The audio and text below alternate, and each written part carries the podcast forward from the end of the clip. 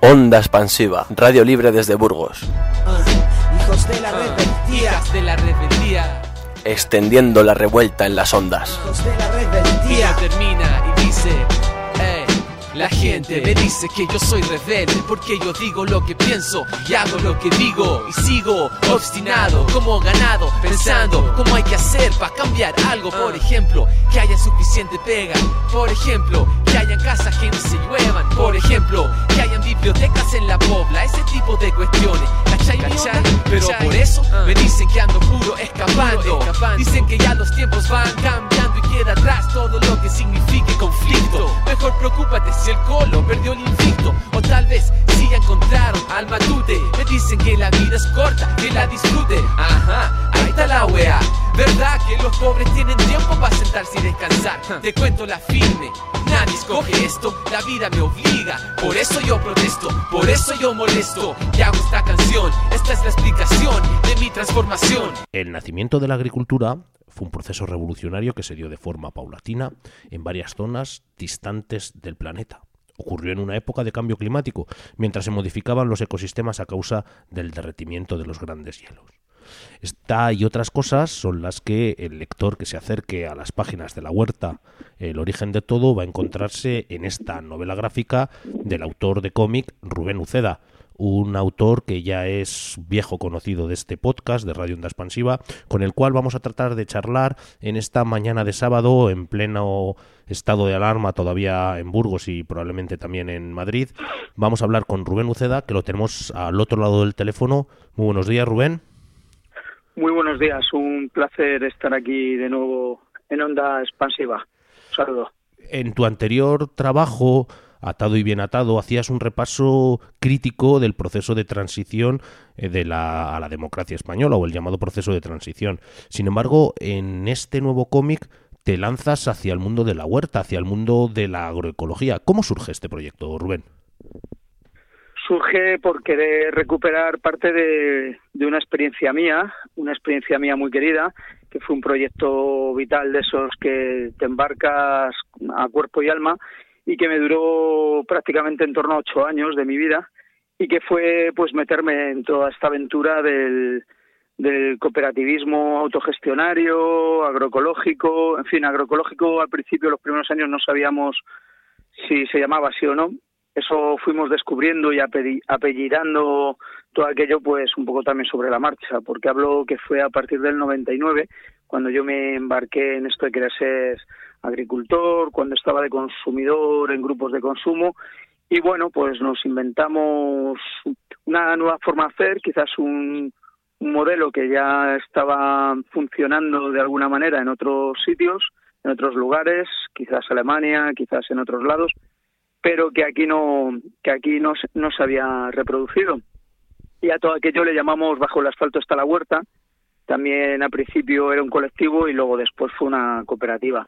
Entonces, de toda esa experiencia mmm, que a mí me ocupó la vida entera durante más o menos esa etapa de, de como de cinco a ocho años, mm, cinco con mucha intensidad y ocho años en total, pues es un poco lo que intento recoger en, en esta historia de la huerta y el origen de las cosas.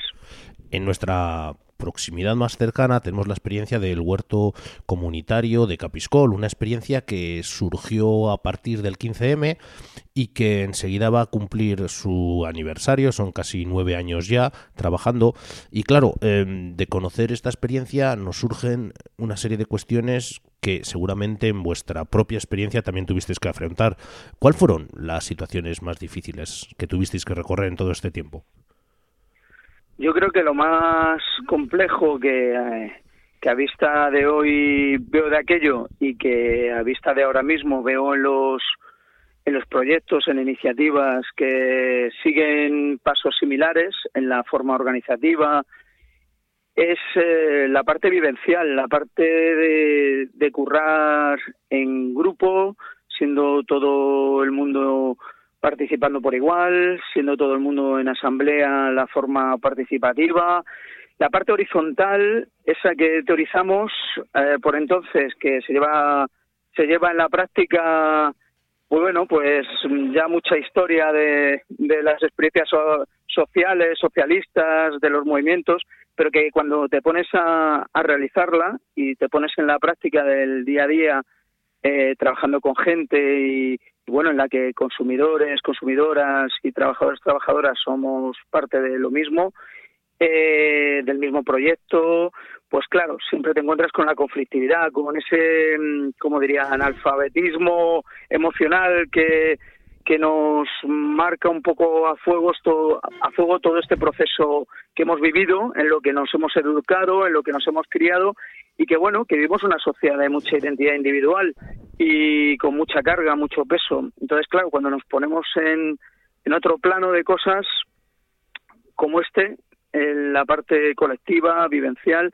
pues pues se nos se nos alumbra y muchas veces en forma de conflicto, ya he dicho, pues pues una serie de dificultades y a veces las dificultades nos impiden seguir caminando porque no sabemos resolverlas. Otras pues son aprendizaje. Y como todo conflicto eh, del que se va saliendo o por lo menos se supera filtrando cosas y, y aprendiendo de ello pues pues siempre alimenta. Pero pero bueno a veces también pues hace que, que te tengas que desembarcar.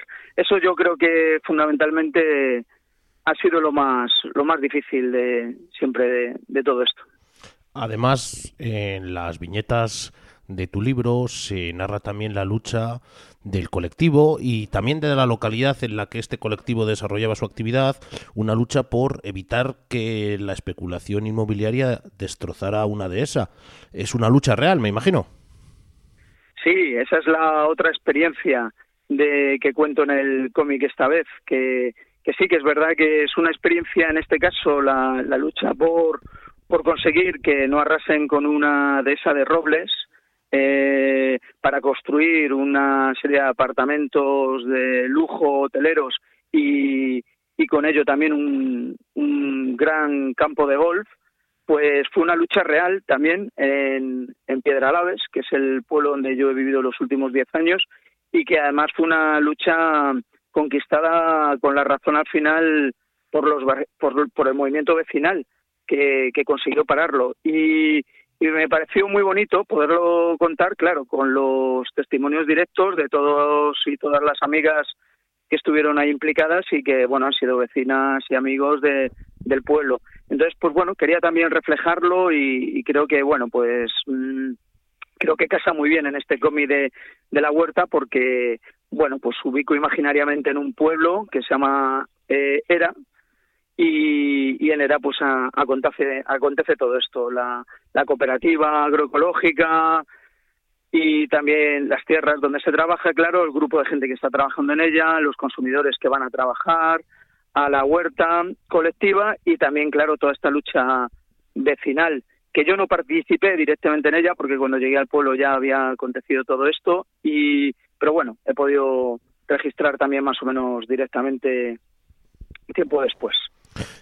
En otro nivel narrativo del cómic, en la novela gráfica, nos cuentas también ese complejo salto que dio la humanidad de pasar de sociedades cazadoras recolectoras del Paleolítico a una sociedad en la que se practica ya la agricultura, como es el Neolítico. Un salto que no fue fácil y además no trajo consigo una mejora sustancial de la situación, por lo menos en las primeras eh, comunidades que eh, experimentaron este salto. Es algo que llama la atención, que han señalado algunos expertos, como ese salto de un periodo a otro, no fue fácil y sin embargo parece que mereció la pena, o al menos eso nos cuentas tú en el cómic.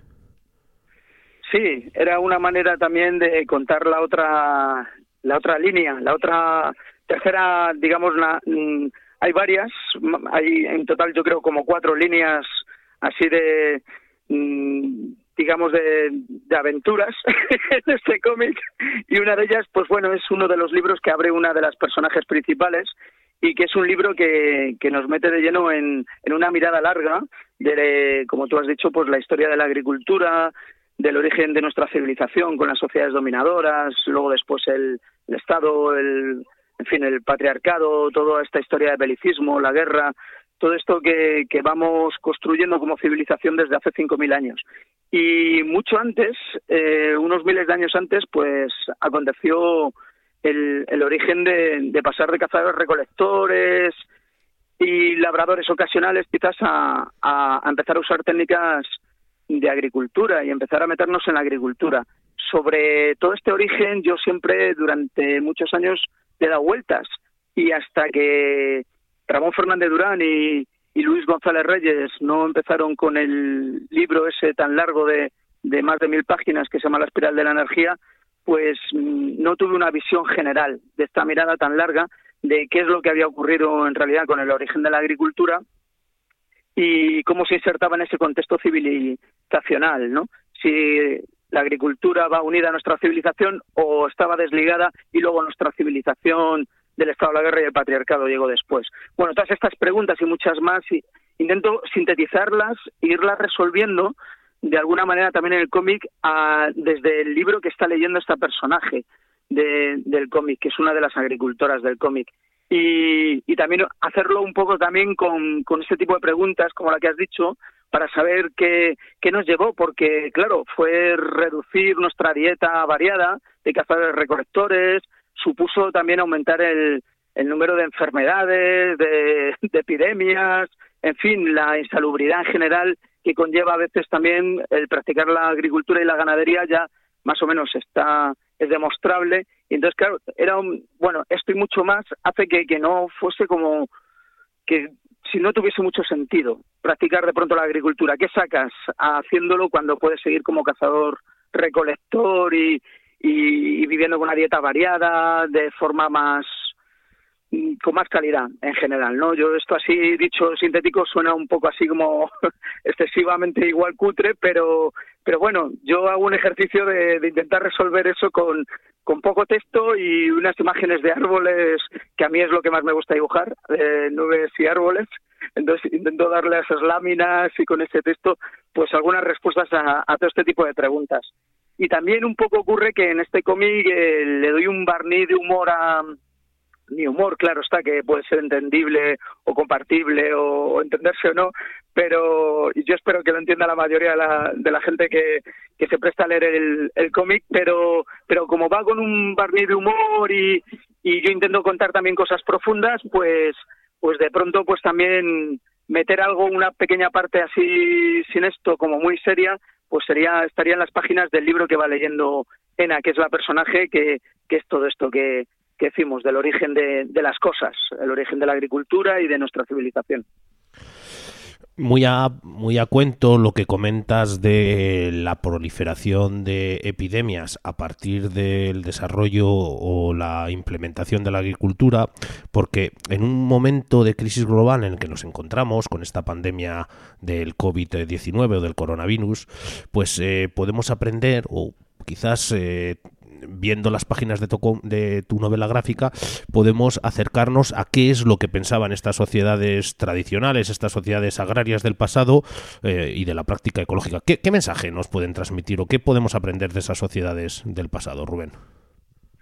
Bueno, a mí me parece más que interesante y para mí de las cosas más potentes que tiene este cómic es intentar reflexionar sobre sobre la historia del, de los olvidados del olvido, que son toda la cultura campesina y campesinas e indígenas de, de, nuestro mundo, las que van quedando. En el caso del Estado español, el campesinado está prácticamente extinto, de la gente que vive solo, solo para, por y desde el campo. Y bueno, hoy en día tenemos otro tipo de, de gente trabajando en el campo. Yo, yo también participo de ello, pero, pero no nos podemos considerar campesinos desde la, cosmovisión, desde la forma de vida, de entender, de cómo nos tomamos eh, los tiempos, de cómo nos tomamos el sentido del trabajo.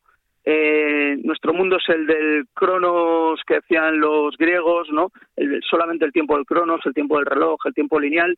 Yo creo que los campesinos tenían otro tipo de, miradas y tiempos más circulares, diferentes, no, no iban a trabajar llorando como la mayor parte de nosotros, mm, sujetos de nuestra sociedad industrial, con horarios, sino que se iba, se iba o cantando o se iba pensando que, el trabajo formaba al menos parte de la vida.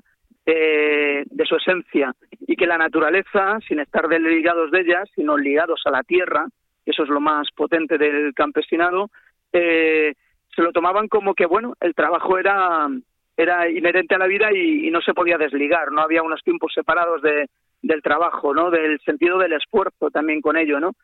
Hay muchas otras cosas que se pueden mirar, no solo esto que digo yo, con respecto a, la, a las culturas campesinas, pero creo que, tiene un valor importantísimo en el presente y de cara a tiempos futuros lo que nos tienen que decir estas culturas que hemos extinguido con nuestra sociedad industrial y nuestra civilización de, última de la modernidad, ¿no? Y, en fin, creo que, es importante ver dónde estaban esos esas perspectivas tan resilientes que muchas veces tenían y que, y que hemos abandonado. Y creo que, bueno, pues mirar a ello igual son pistas, son pistas pistas potentes para pensarlas. Y creo que, que cuando que cuando los personajes de este cómic eh, recorren de alguna manera ese mundo campesino, o aunque sea lo, lo tocan un poquito, pues yo lo que pretendía eh, como autor de, del cómic era, era sacar a flote unas cuantas cosas que nos hagan repensarnos. Y, y para mí es casi de lo más potente del cómic, cuando sale todo esto del, del campesinado. En un momento duro eh, como el actual, eh, quizás el panorama del mundo editorial del libro se presenta difícil. Hay también quien dice que el libro es un artefacto tan bien pensado que seguramente resistirá la, situación actual, que resistirá eh, la embestida. ¿Crees que hay motivos para la esperanza? ¿El libro continuará existiendo o ya las librerías serán un recuerdo del pasado como esa agricultura de las sociedades tradicionales que nos presentas en el cómic, Rubén? Bueno, no cabe otra cosa que entonar un ojalá y por supuesto cabe un acto de fe en todo ello. Eh, yo particularmente soy más de papel que de pantalla, aunque también le pego fuerte a la pantalla, lógicamente, y porque vivo como el resto en el, en el mundo que vivo, rodeado de pantallas y participo de ello. Y yo también hago cómic a partir de, una parte se hace a partir de, del trabajo en pantalla y otra parte para mí importante en papel. El papel y los libros para mí son la, la fuente de aprendizaje más grande que he tenido y creo que además el, el libro en sí mismo en papel, pues bueno, pues creo que tiene unas formas de, pues su formato de accesibilidad y, y de continuidad que, que creo que igual nuestras tecnologías, eh, igual, no sé, igual es mucho decir, pero creo que nuestras tecnologías las veo más efímeras que, ese formato tangible en papel que, tienen los libros. Ya más puestos en la actualidad de, lo que va a ocurrir a partir de ahora en la, la crisis, en, la, en esta ola de crisis económica, financiera, capitalista que, se nos ha echado encima con la con la crisis vírica, pues, pues bueno, espero que las librerías, en fin, las editoriales, autores y autoras, pues, pues puedan seguir adelante, igual que, que otras expresiones de artísticas en lo cultural, como el teatro, la gente del circo, en fin, los magos, las magas y, y toda la gente que sé por, por amistades que, que lo está pasando también fatal. Entonces, pues bueno, todo este campo de, de posibilidades del libro, pues espero que, que sean buenas y que bueno, pues eh, si son si son peores que las que había, pues bueno, pues habrá que intentar irse reinventando, pero que, que dure larga vida, que dure. No sé si nos podrías adelantar casi en exclusiva en lo que estás trabajando, sin hacer spoiler, Rubén. Pues estoy a la mitad justo de un poco más de la mitad, avanzando en otro cómic que se llama Antes, Antes del Futuro, que digamos penetro con mucha más fuerza en, en este campo específico de hacer un poco de, ficción de futuros, pero sobre todo situar nuestro contexto histórico, porque bueno, nuestro contexto histórico tiene tiene mucha tela, tiene mucha tela. Y bueno, es un gran sudoku de de grandes problemas que estamos ya viviendo y que se van a vivir con mucha fuerza y hablo de la crisis ecológica, climática, energética, humana y por supuesto no solo de la financiera o capitalista, pero es un gran sudoku, es un gran reto eh, lo que tenemos por delante y a partir de ahora mismo. Y siempre conviene pensar muy bien eh, qué es lo que estamos viviendo y qué es lo que vamos a vivir. Entonces, claro, pues los personajes que estoy haciendo con ese cómic eh, se hacen en una situación de lugar, hablan con unos altos capitalistas que lo tienen más claro que el resto de la población, pero quieren huir, quieren abandonar el barco y además imaginan que lo pueden hacer, como si pudiesen salir del planeta o buscar algún lugar en el planeta. Entonces, a partir de, ese encuentro que tienen los personajes, pues empiezan a reflexionar sobre otras vías posibles y a reflexionar sobre la ciencia ficción que nos ha nos ha hecho con todas las narrativas eh, inventarnos un montón de posibles futuros, lo, lo replantean y, y bueno, pues al final se hace un ejercicio de más de doscientas y pico páginas con estos personajes de, de todo tipo de, incluso alguna aventura eh, sobre todo esto. Y bueno, pues esa es eh, antes del futuro. Luego estoy con otro libro, si me permites, Que, que es la segunda parte, la continuación de, de, de otro que, que se llamaba El corazón del sueño, y que era, pues eso, un poco explorar las colectividades de, la revolución anarcosindicalista, sobre todo de 1936, pues un poco ese libro acabó en noviembre de 1936, pues lo continuó hasta abril de 1939 con el final de la guerra, explorando más los mismos personajes, las colectividades y bueno, pues todo ese sentimiento y construcción revolucionaria que hubo. En ese caso yo no voy a ser el dibujante, pero pero bueno, creo que el dibujante que es Gabriel Gabriolo pues va, va vamos, va, va a superarme con creces. Y bueno, yo estoy solamente guionista. Y bueno, más o menos ahí un poco estoy con estos dos proyectos más en vivo ahora mismo. Rubén Uceda, autor, como él mismo ha comentado, del Corazón del Sueño, autor también del de Capital, de Atado y Bien Atado, y de este reciente La Huerta y el Origen de las Cosas, que hemos tratado de analizar con el propio autor en este periodo tan sumamente complejo como es eh, la pandemia del coronavirus. Un fuerte abrazo, Rubén. Esperamos tenerte pronto en Gamonal. Hubo un, encuentro de cómic, un ciclo de cómic en el que estabas invitado.